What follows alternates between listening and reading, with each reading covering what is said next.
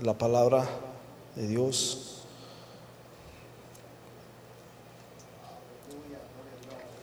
Aleluya. Vamos a abrir nuestra Biblia ahí en el Salmo, Salmo 23.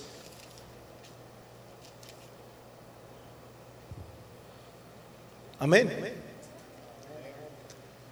Dice así en el nombre de Jesús, el Señor es mi pastor y nada me faltará. En lugares de delicados pastos me hará descansar. Junto a aguas de reposo me pastoreará. Confortará mi alma y me guiará por sendas de justicia por amor de su nombre. Señor Jesús, te pedimos en esta hora, Señor, que tú nos hables y que traigas una palabra, Señor, a nuestra vida, Padre. En el nombre poderoso de Jesús de Nazaret, Señor. Te lo pedimos, te lo rogamos, Señor. En el nombre de Jesús. Amén amén. Tome su lugar, hermanos. ¿Sabes de que el hombre, el hombre, el hombre en sí, bueno, cuando digo el hombre me refiero a ambos sexos, tanto hombre como mujer. El hombre siempre ha tenido en su vida el deseo de de ser pastoreado, de, ser amado, de, ser cuidado por Dios. Nuestra vida es tan,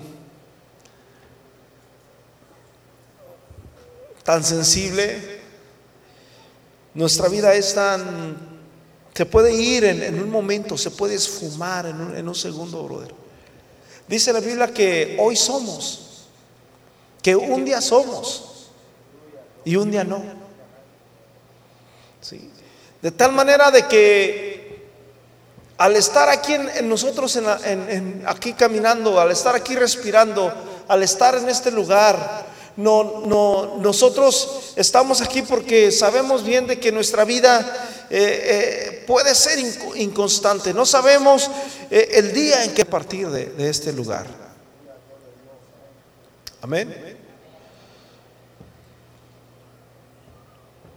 David, hermanos, fue un pastor de ovejas. David cuidaba ovejas.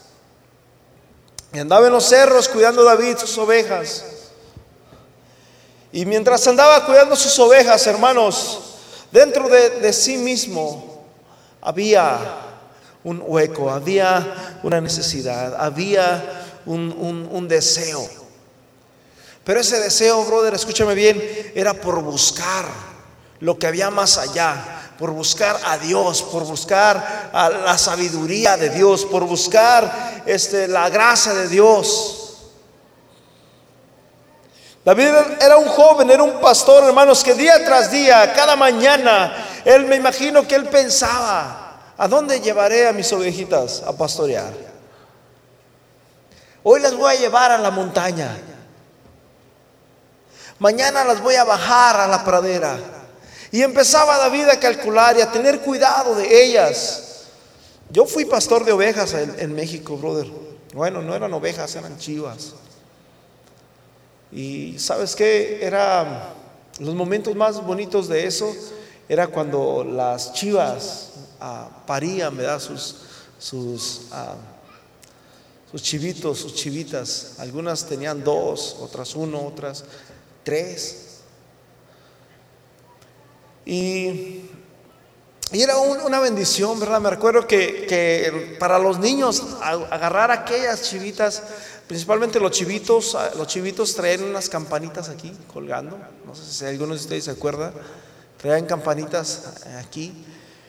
Y, y brother, había un cuidado hacia, aquellos animalitos, había algo, algo precioso. Y, lo primero que, pasaba, ¿sabes qué era? Es que después de que nacían aquellos animalitos, como si, si supieran ellos, luego, se iban a, buscar a su mamá para comer, para alimentarse. Sin tener conocimiento, sin, sin saber, ellos ya sabían, ellos por instinto propio, hermanos, hacen eso, Padre Cristo. ¿Sabías tú que los animales tienen instinto propio también? En, el libro de Isaías, el, profeta Isaías, fíjate cómo, habla de esta manera. Isaías capítulo 1.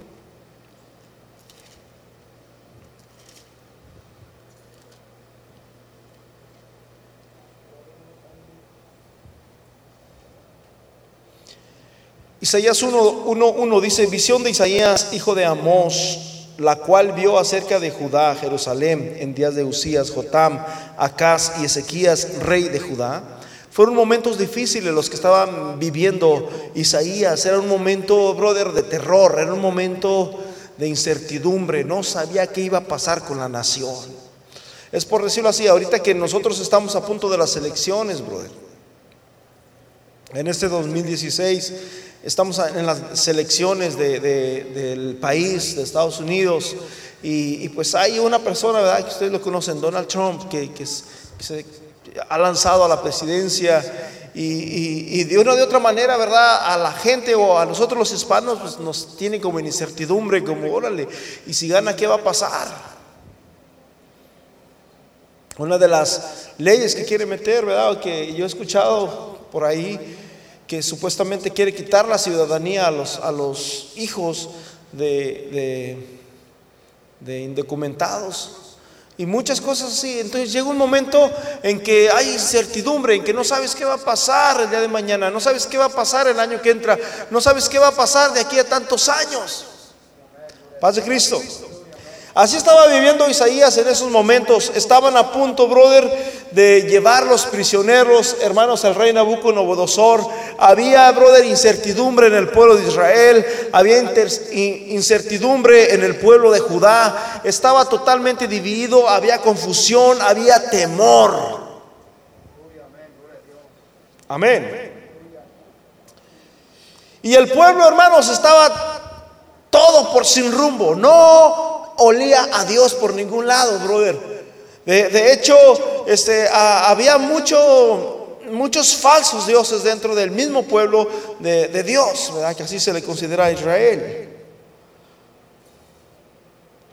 Y mientras el pueblo, hermanos, se, por instinto se habían ido tras los dioses, fíjate lo que, lo que, lo que la profecía del, del profeta, cómo Dios le habla. Versículo 2 dice, oíd cielos y escuchar tu tierra, porque habla el Señor.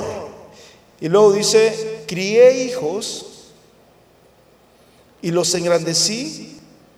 Y dice, y ellos, ¿qué pasó? Se rebelaron. Crié hijos, los hice grandes los hice crecer, les di todo. Es, como el de la viña, ¿no? No recuerdo cuál es el profeta que, habla acerca de la viña.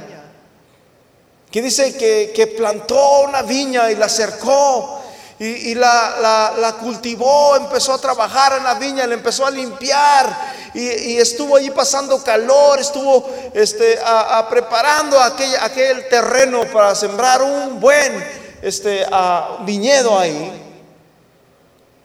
Y una vez que ya estaba listo, que ya se llegó el tiempo apropiado para sembrar, porque hay un tiempo apropiado para sembrar cada, cada estación, ¿verdad? De acuerdo a las estaciones del año. Una vez que se llegó el tiempo para sembrar, este hombre fue y compró de la mejor semilla, de la semilla más cara, de la semilla más limpia. Porque hay semillas que, brother, este, es más cizaña que, que semilla. Y, fue y compró aquella semilla. y una vez que la tuvo, dice la Biblia que fue y la sembró y estuvo eh, allí al cuidado, al cuidado, al cuidado, al cuidado de, de aquella viña. Pero una vez que esta viña creció, dice que dio fruto silvestre. No sirvió para nada su trabajo. Se esforzó mucho y no logró nada. Entonces, aquí prácticamente es algo como si Dios estuviera diciendo lo mismo. Yo crié hijos, los engrandecí, pero ellos se han revelado. Me, han dado la espalda, se han olvidado de mí.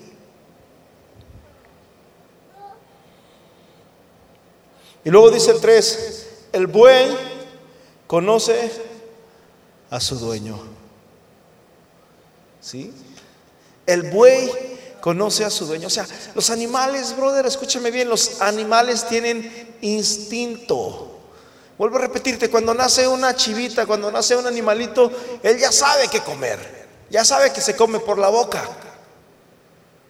A pesar de que no entienden, a pesar de que, de que no pueden, no perciben muchas cosas que nosotros lo hacemos, ¿verdad?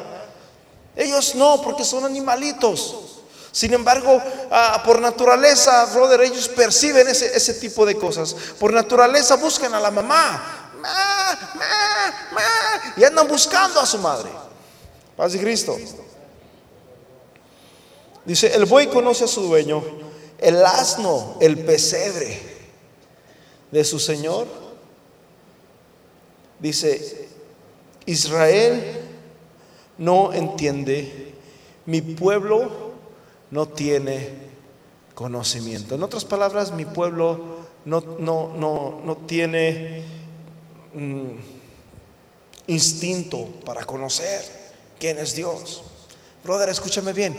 Por instinto humano, brother, nosotros debemos de saber que hay un Dios. Escúchame bien. Dice el salmista, el mismo David dice, cuando veo los cielos, el Salmo 8, cuando veo los cielos, obra de tus dedos, la luna y las estrellas que tú formaste, digo, ¿qué es el hombre?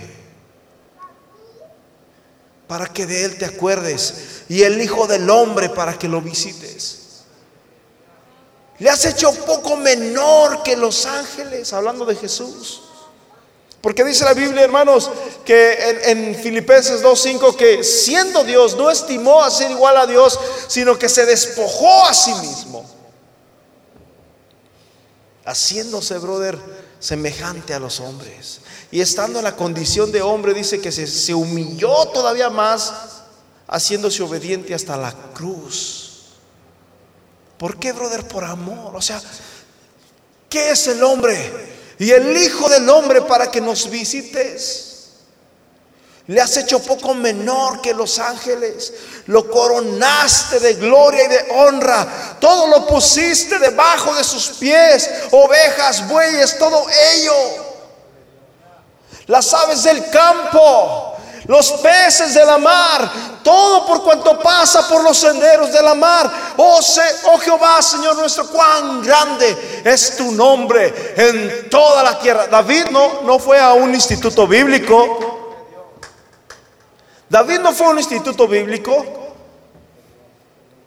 David no, no, no estuvo, este, ah, no le estuvieron diciéndole a, ah, ah, la Biblia. Sin embargo, por instinto, brother, él sabía que había un Dios arriba. Paz de Cristo. Por instinto había un Dios en el cielo. Brother,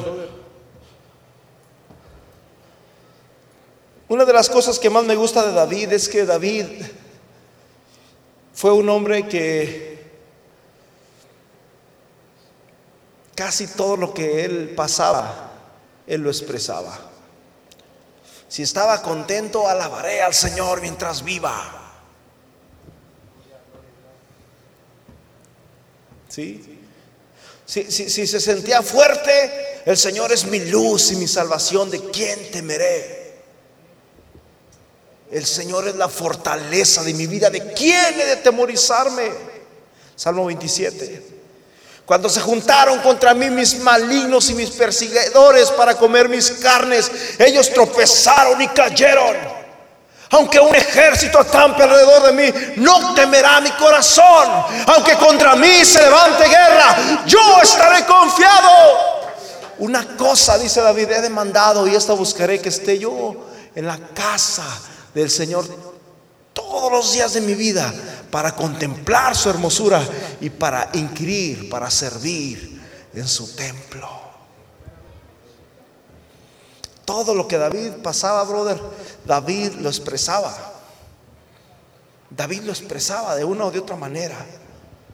El salmo, ¿qué salmo es? El salmo 18, salmo 19, te amo Jehová, fortaleza mía. Jehová es, se me fue, mi Dios en quien confiaré, etcétera, etcétera. Se me fue ese salmo, tengo mucho que no lo practico. Pero tantos hermosos salmos que David hacía, pero ¿sabes qué? Cuando miramos una vida como la de David, nos podemos imaginar a un hombre fuerte, a un hombre valiente, y sí lo era, y sí lo era. Pero te voy a decir una cosa, brother. David lo dijo en muchos de sus salmos. Mejor desconfiad en el Señor que confiad en el hombre. ¿Sí? David nunca confió en su propia fuerza. En una ocasión lo hizo y mandó al pueblo censar. ¿Qué significa? A ver, quiero, que, quiero saber el conteo de todos los, israelitas, quiero saber con cuántos cuento, quiero saber cuántos están bajo mi reinado, quiero saber la cantidad exacta de, de lo que somos. Probablemente pensando en si algún día viene una guerra, ya sé con cuánta gente, ya sé cuánta gente es la que, la que, la que me puede servir. Y empezó a poner su confianza en los humanos y a Dios no le gustó eso, brother. Paz de Cristo. Mejor desconfiad en el Señor que confiad en el hombre. Mejor desconfiad en el Señor que confiad en el jinete, que confiad en el caballo, que confiad en el carro. Mejor es confiar en el Señor. En este momento, brother David, probablemente se sentía, estaba pasando un momento difícil David pasó muchos momentos muy difíciles en su vida. No todo fue color de rosa para David. Hubo un momento, brother, en que cuando empezó, cuando Samuel lo escogió, cuando, o más bien Dios lo escogió a través de Samuel, y Samuel fue lo ungió como rey. David estuvo sirviendo con Saúl, estuvo en el palacio de Saúl porque en una ocasión había guerra contra los filisteos y salió un hombre grandote que se llamaba Goliat. Y, Saúl dijo que el que matara a aquel hombre, aquel gigante, dice Saúl, si alguien lo mata, yo le voy a dar mi hija. Y, David, hermanos, se lanzó, pero no tanto por, por, su hija, sino porque a David dice que él, él se entristeció, porque dijo, ¿cómo es posible que este filisteo incircunciso, este filisteo incrédulo que ni siquiera conoce a Dios, no sabe quién es mi Dios, se levante y nos esté atemorizando al pueblo de Dios. No es posible, dice David. Y se levanta David, hermanos, y, va y mata a aquel, hombre llamado a Goliat. Una vez que lo mata, hermanos, David se casa con ah, Dalila. David estuvo en el, en el, palacio del rey Saúl por un tiempo. Y dice Dalila que, que entraba un espíritu malo dentro del rey Saúl. Y cuando aquel espíritu malo entraba, David estaba tocando su arpa. Y, hermanos, escúchame bien, los reyes eran, eran hombres valientes, los reyes eran hombres de guerra, eran hombres que, brother, que sabían usar las herramientas de aquel entonces, sabían usar la lanza, sabían usar ah, el tipo de, armas que había en aquel entonces. Sin embargo, dice la Biblia que, que, Saúl agarraba la, la lanza y se la aventaba a David. Pero dice la Biblia que el Espíritu de Dios le avisaba a David. Probablemente David estaba cerrando sus ojitos tocando el arpa y de repente se hacía para acá y ¡pum! Vuelvo a repetir, Saúl era un hombre de guerra. Brother, estos hombres iba una persona en caballo y ¡pum! Se lo bajaban. Amén. Ahora imagínate una persona sentadito que no se mueve, pues, tiro al blanco. Pero sin embargo, brother, escúcheme bien, mejor es confiar en el Señor que confiar en el hombre. El Señor libró de la muerte muchas veces a David.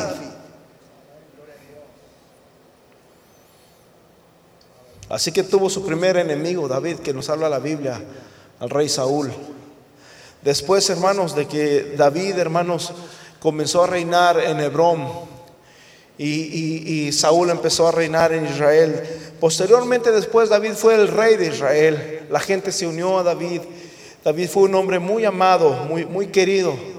Y, su reinado es uno de los reinados de oro. Pero, pero vuelvo a repetir, David tuvo muchos enemigos, David tuvo muchos problemas, David se metió en muchos problemas. Algunos que prácticamente son problemas literales, porque, brother, yo creo que no hay alguien aquí en, esta, en este mundo que no tenga problemas.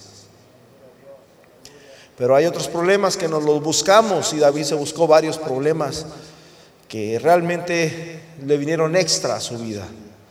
Y a causa de esos problemas que le vinieron extra, como el de cuando se metió con aquella mujer casada, Betsabé, la esposa de Urias Eteo, a causa de ese, de ese pecado que David quiso ocultar y que David dijo, aquí no pasó nada, nomás fue un día, nomás fue una noche y ya no pasó nada más. A causa de ese pecado, brother, entró una maldición en su, en su vida, en su familia. Y, después, posteriormente, brother, David tenía sus propios hijos de enemigos, su propia, su reino se dividió, su familia se dividió, todo estaba totalmente dividido, brother. ¿Por causa de qué? Por causa de un pecado. En el Salmo 23, David está probablemente, no está pastoreando ovejas, pero David probablemente está pasando una situación difícil como las que muchas veces pasamos usted y yo. Vuelvo a repetir, a veces pensamos, yo no sé cuál es tu problema que tienes tú. Probablemente el problema que tenemos es la cuenta bancaria, probablemente el problema que tenemos es una situación sentimental, probablemente el problema que tenemos es una ah, situación ah, de salud, probablemente el problema que tenemos, yo no sé, Quizás es falta de trabajo. Pero hay personas que tienen problemas peores. Hay personas que, es más, hasta nosotros mismos podemos estar vivos hoy sin saber que va a ser nuestro último día. Si supiéramos que va a ser hoy nuestro último día, seguramente agarraríamos el teléfono llamaríamos llamadas y, estuviéramos mandando mensajes y estuviéramos hablando con la persona, estuviéramos con nuestra familia, este, conviviendo, etcétera, etcétera, pero no sabemos. Nos enfocamos más en lo que se ve que en lo que no, en lo que no se ve. Y vuelvo a repetir, nuestra vida, brother, es pasajera. Y David sintiéndose tan incierto, David sintiéndote, sintiéndose inseguro, sintiéndose, brother, que, sin saber lo que va a pasar, sin saber qué va a hacer de su vida, David levanta su mirada y dice, el Señor es mi pastor y nada me faltará. Paz Cristo. El Señor es mi pastor y nada me faltará. En lugares de delicados pastos me pastoreará. Junto a aguas de reposo me pastoreará, me hará descansar. A delicados pastos me hará descansar y junto a aguas de reposo dice, me pastoreará. Y luego dice, confortará mi alma. Hay momentos, brother, en que nuestra alma se, ¿Sabes tú que cuando nosotros estamos tristes, sientes que hasta las paredes escuchan? Sientes como, miras al, al perrito y como si el perrito supiera que tú estás triste. Miras a tu niño y, ay, como que este niño está, y lo abrazas y él te abraza como si él supiera. Porque, brother, cuando, cuando muchas veces, cuando estamos pasando por estas situaciones, Dios nos hace frágiles para que entendamos, para que nos dobleguemos, para que nos humillemos.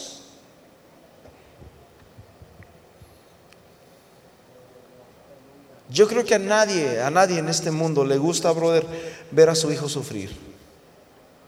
Ni aun cuando usted mismo lo regaña y que le, y que le dice por su bien, es que ah, hiciste mal y lo empiezas a regañar, ni aún así te sientes feliz. Dios tampoco se siente feliz, brother, cuando vienen problemas a nuestra vida. Pero escúchame bien, muchas de las situaciones que pasamos tienen que venir por nuestro propio bien.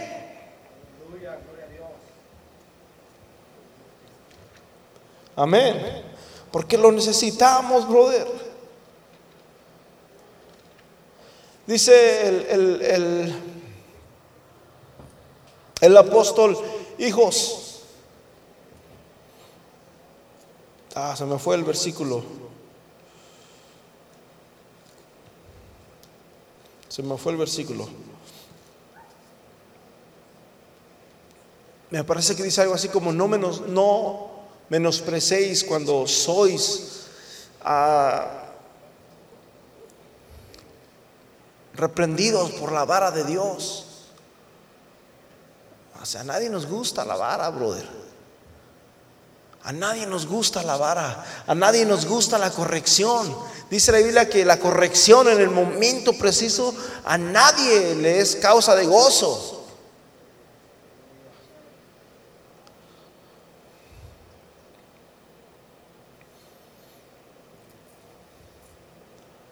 En esos momentos, en esos, en esos momentos duros, en esos momentos, brother, de dolor, dice David, junto a aguas de reposo, me pastoreará y confortará mi alma. Confortar, hermanos, significa, me, tendrá cuidado de mí. Y luego dice el, el, el 3, confortará mi alma, me guiará por sendas de justicia por amor de su nombre. Pero eso es, brother, esto solamente pasa, brother, cuando nosotros nos humillamos.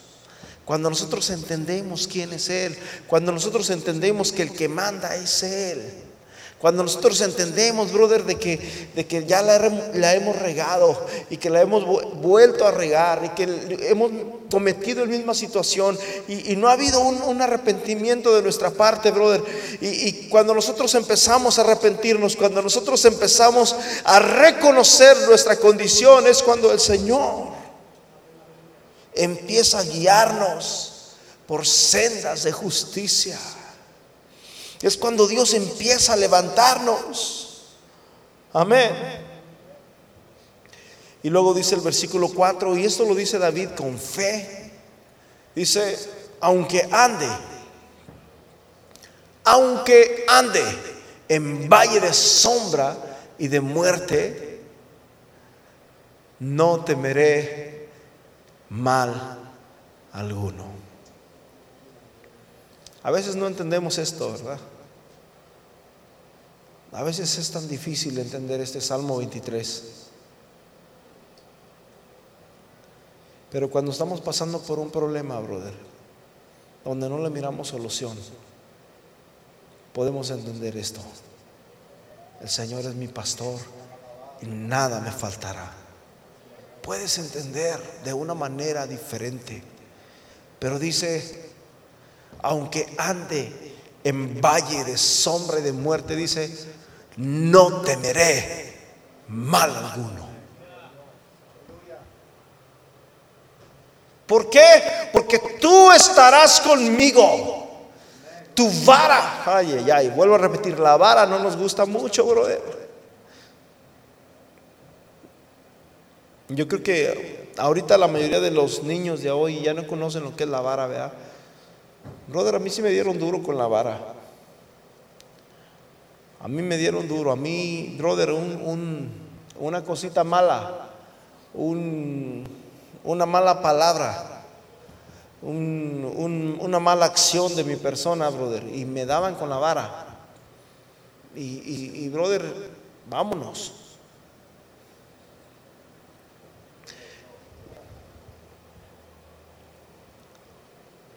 Pero dice, tu vara y tu callado, ¿qué dice? Me infundirán aliento. Paz de Cristo. Tu vara y tu callado me infundirán aliento. Y luego dice, dice el versículo, fíjate lo que dice el 5. Aderezas mesas, aderezas mesas delante de mí. ¿Qué significa eso? Brother, significa como cuando Preparen las, las mesas, las sillas, porque va a venir Obama. Escúchame bien, si nosotros supiéramos que Obama va a venir a la iglesia, yo creo que pintamos y, este, hacemos muchos arreglos, ¿verdad? Porque va a venir el presidente de la nación, brother. ¿Sí me explico? Vamos a preparar todo para que este, cuando venga esté todo acondicionado, para que esté todo bonito, para que haya regocijo aquí. Escúchame bien, aderezas mesas delante de mí. en presencia de mis angustiadores. Eso significa que las personas que tú no les caes, hay personas que, no, que no les caes bien. Hay personas que te odian, hay personas que te tienen envidia. ¿Sí me explico? Hay personas que, no les gusta cómo eres tú, que no les gusta lo que tú haces. Pues dice aquí el salmista que el Señor va a, poner una mesa especial para ti, en presencia de quiénes? De, tus angustiadores. O sea que todo eso lo están haciendo para, el que más me cae mal. Paz de Cristo. esas mesas delante de mí, delante de ti. Escúchame bien, hay una mesa especial para ti. Hay una mesa especial para tu persona. El Señor Jesús dice, he aquí yo estoy a la puerta y llamo. Si alguno oye mi voz y abre la puerta, dice, yo entraré con él y cenaré con él. No creo que Obama quiera cenar contigo. No creo que Obama quieras, quiera cenar con ninguno de nosotros. ¿Tú quién eres? Dime alguna buena razón para que yo pueda realmente estar delante de ti. Pues dice la Biblia, dice, si alguno oye mi voz y abre la puerta, yo entraré en él y cenaré con él. ¿Qué dice? Y él conmigo. Estamos hablando del rey de reyes. Estamos hablando de uno que es más grande que Obama. Aleluya. Esas mesas delante de mí. En otras palabras, hay una mesa especialmente para ti. Qué bonito es, brother. Escúchame bien, qué bonito. Tú vas a un lugar y que te dicen, hey brother, este, a, tú y tu familia vénganse en esta mesa de por acá. Esta mesa es especial para ustedes. ¿Sí? Y que dicen, esta mesa es especialmente para ustedes. Brother, eso significa que te están dando un lugar de honra, están honrando a tu persona. Y es lo que está diciendo aquí el salmista. esas mesas delante de mí. Me honras. Tú me honras mi vida. Tú honras mi persona en presencia de mis enemigos. Amén. ¿Tú tienes enemigos? Pues si tú buscas a Dios, si tú le dices, Señor, tú eres mi pastor, el Señor te va a honrar. Amén. ¿Se acuerdan de, Namán? No, no, no, no. ¿Se acuerdan de Mardoqueo? Sí, sí es Mardoqueo. El, tío de, Esther. Mardoqueo tenía un enemigo ah, que se llamaba, a ver, ayúdenme, Namán. Amán. Sucede que Amán, brother, él odiaba a los judíos. Y dijo él, ¿sabes qué? Había un, hombre, brother, que, nunca se arrodillaba cuando él pasaba. Y, él siempre le daban celos con, este hombre. Y, y, así pasó, y así pasó el tiempo, y así pasó el tiempo. En una ocasión, este hombre, brother, creó un, eh, un, lugar, preparó un poste y le puso un lazo porque ahí pensaba ahorcar a su peor enemigo en ese, en ese lugar. Y posteriormente después la reina le dijo al rey de, de un siervo, ¿sabes qué, rey? En una ocasión una persona te salvó la vida por esto, por aquello y por lo otro, porque escuchó que por ahí unas personas querían matarte y bla, bla, bla. Y, le dice, y no, nunca honraste a este hombre. Y dice, oh, sí es cierto. Entonces manda, manda a traer a Amán y llega Amán y le dice al rey, ¿qué le debo de hacer a una persona que ha salvado la vida del rey? A una persona que, que que me salvó la vida. ¿Qué debo de hacerle? Y le dice a Amán, no, pues que le des uno de los caballos del rey, uno de los caballos de pura sangre, y, le pongas la corona y etcétera, etcétera. Y lo empezó, y luego que pongas a un hombre, él se imaginó que él era él, el, hombre honrado, que pongas a un hombre para que lo, lo agarre del, ¿cómo se dice? Que vaya dirigiendo al caballo delante de todo el pueblo para que todo el pueblo lo mire y honren al hombre honrado, ¿verdad? Al, del caballo. Pero él se imaginaba que era él. Y le dice el rey, pues esto es lo que vamos a hacer a Mardoqueo. Si ¿Sí, era Mardoqueo, ¿verdad? A Mardoqueo. Y tú vas a agarrar el caballo. Brother, era su peor enemigo. Le tocó que andar, brother, agarrando el caballo. Y toda la gente, brother, estaba honrando a aquel hombre judío y aquel enojado. Nunca se imaginó que, que, que, que Mardoqueo iba a ser el honrado. Fíjate bien, es lo que dice aquí el salmista, brother. Si tú dejas que el Señor sea tu pastor, si tú pones tu confianza en Dios totalmente, si tú te dejas guiar por Dios, dice la Biblia, hermanos, que el Señor va a enderezar mesa delante de ti en presencia de tus enemigos.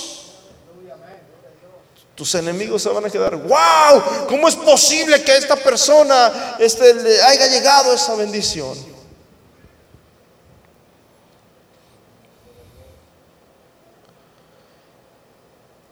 Aderezas mesas delante de mí en presencia de mis angustiadores. Yo creo que todos tenemos angustiadores, todos tenemos enemigos, brother, que si es un enemigo no creo que quiera algo bueno para ti.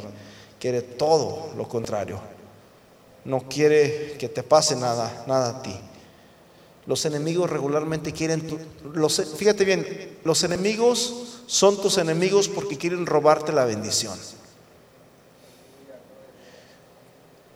Tus bendiciones las quieren para ellos solo.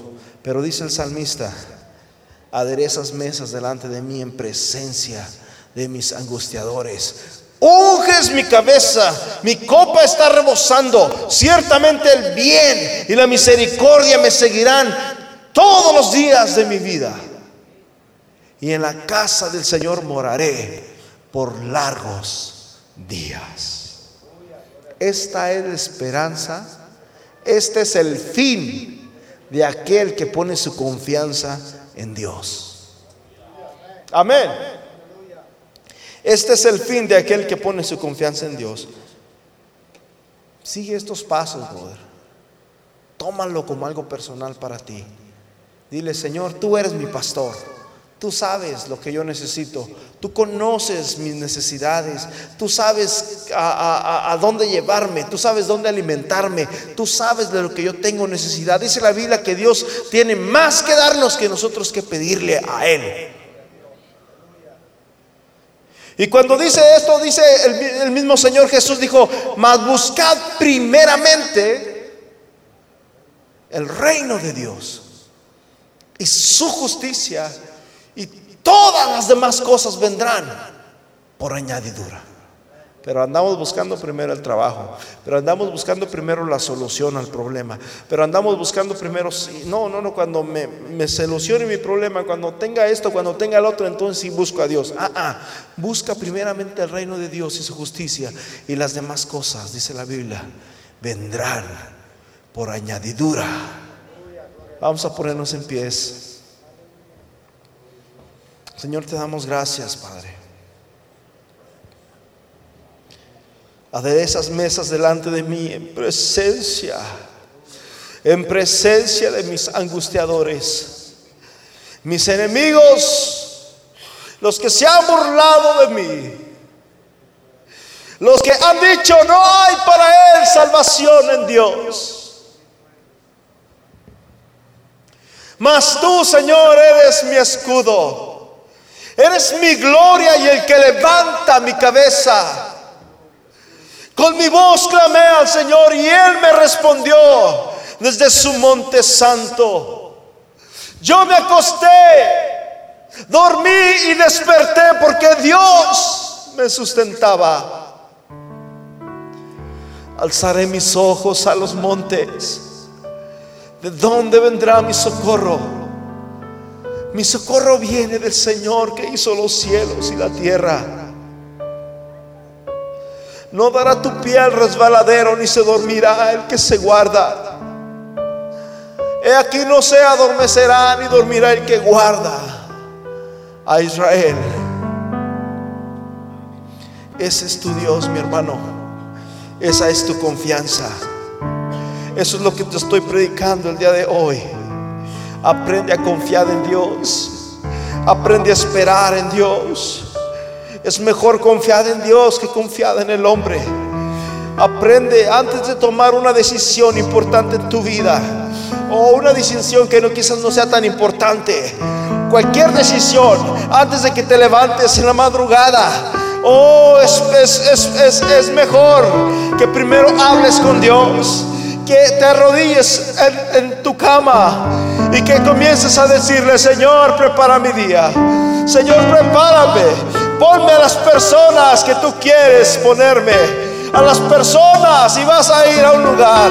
Señor, toca el corazón, Padre Santo, de, las personas que voy a, a, interactuar el día de hoy. Si vas a ir con el médico, Señor, toca al médico que me va a atender el día de hoy.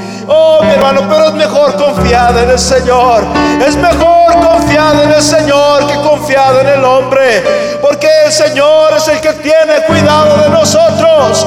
Porque Dios es el que nos da el pan y el sustento. Él sabe de lo que tenemos necesidad. Aún no está la palabra en nuestra boca. Y aquí tú ya la conoces toda.